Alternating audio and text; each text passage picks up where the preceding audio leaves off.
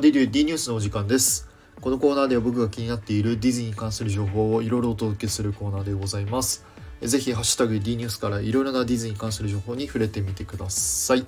はい。ということで皆さんお久しぶりでございます。テトリスです。スタイフやめてません。はい。そろそろスタイフさんは僕をピックアップにあげないと思います。やっべこんなキャラやったっけ俺。はい。ちょっとねふざけすぎましたけど、はい。えー、本日はですね、えー、ディズニーに関する情報をねあのいくつか、えー、お話ししたいなと思うんですけど、まあ、ちょこっとね古い内容も含みますので、えー、ぜひですね最後まで、えお聞き、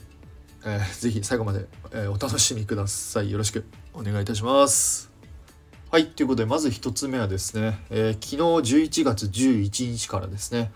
えー、東京ディズニーシーの方で新しいナイトエンターテインメントショー「Believe Sea of Dreams」が始まりました。はいということでまあ昨日はね初日ということで、えー、歌手の misia さんがねスペシャルゲストで、えー、登場したということで、まあ、パークはですねかなり大盛り上がりだったみたいです。はい、で、まあ、僕はまだちょっと「Believe」をあの見てなくてすいません、えー、12月にインパするので、まあ、その時の、えー、楽しみにしてます。まあ、また見たらね、感想をあげたいなと思うんですけど、まあその、まあ一つ問題があるのがですね、そのビリーブを見るにあたってのその鑑賞エリアを確保するのがちょっと結構難しいみたいで。で、今ですね、あの、プレミアアクセスといって2500円で、え、お金を払って見ることも可能みたいなんですけど、あくまでも昨日のですね、え、状態だと、えー、発売して5分ぐらいだったかな。5分ぐらいでそのプレミアアクセスが完売するということになってるので、まあ、かなりね、あのー、鑑賞するのがちょっと難しい状況なのかなと、え思っております昔みたいにあのファンタズミックみたいなにねどこでも見れるってわけではないのでまああのー、見に行かれる方はですねちょっと十分注意して、えー、行った方がいいかなと思います。まあ、もしくは、あの、まだ急が急いで行く必要がない方はですね、まあ、ちょこっと落ち着いてからあのディズニーシーに行って「ビリーブを見るの見るのもですね一つ手なのかなと、えー、思います。まあ、今 YouTube とかでもね結構動画が上がってるので、まあ、そっちでもいいかなって思う方はですね、まあ、そっちで見てからまたちょっと落ち着いてからパークに行ってみるのもいいのかなと、えー、個人的には思っております。まあまあ、とりあえずあのもし「Believe」を見に行かれる方はですねあのいろいろあのネットとかでもいろんな方が情報を、えー、発信してますので、まあそ、それでちょっと事前確認してから「えー、Believe」を鑑賞した方がいいかなと思いますので、えー、はい皆さん「Believe」楽しみましょう。はい、あと「ワカンダ・フォーエバーも」あの公開しましたので是非皆さん見てみてください。すごい良かったです。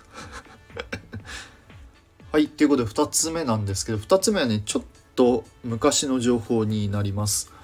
えー、この前ですね、えー、東京ディズニーリゾート公式がですね、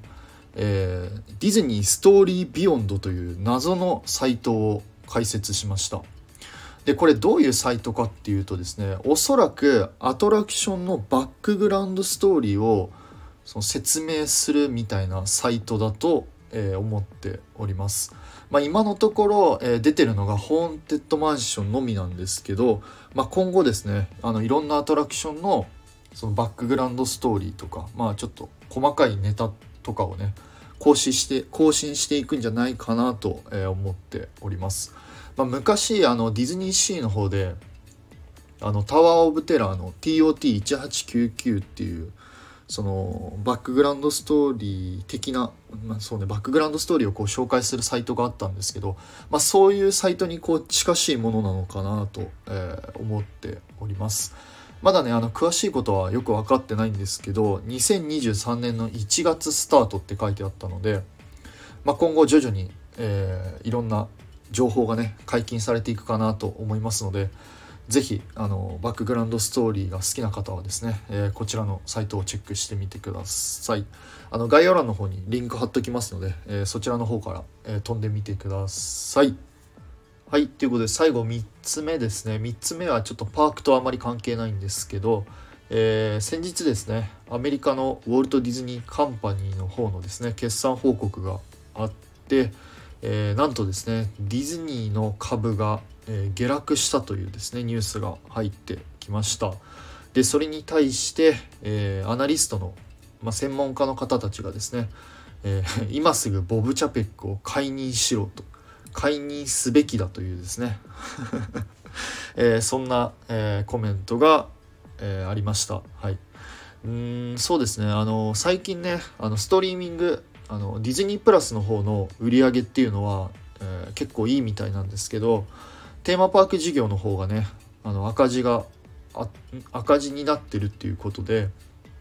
うーんね今後のですねちょっとディズニーの方針がねちょっと問われるべきだなと思っております。ねまあ何かとねちょっと今のねその社長さんボブ・チャペックさんねちょっといろんなとこであの 話題になってるのでちょっとそろそろ何かこう動きがあってもおかしくないのかなと、え思っておりますがはいちょっとあまり僕そこら辺にはちょっと詳しくないので ちょっと勉強したいなと思っております。はい。ということで、え、本日はですね、3つお話しさせていただきました。いかがでしたでしょうか？ね、ちょっと久しぶりに、えー、話したんですけど、あの、最後まで聞いてくれてありがとうございます。はい。えー、もし何かあればですね、コメント、レターのほどお待ちしておりますので、よろしくお願いいたします。はい。ということで、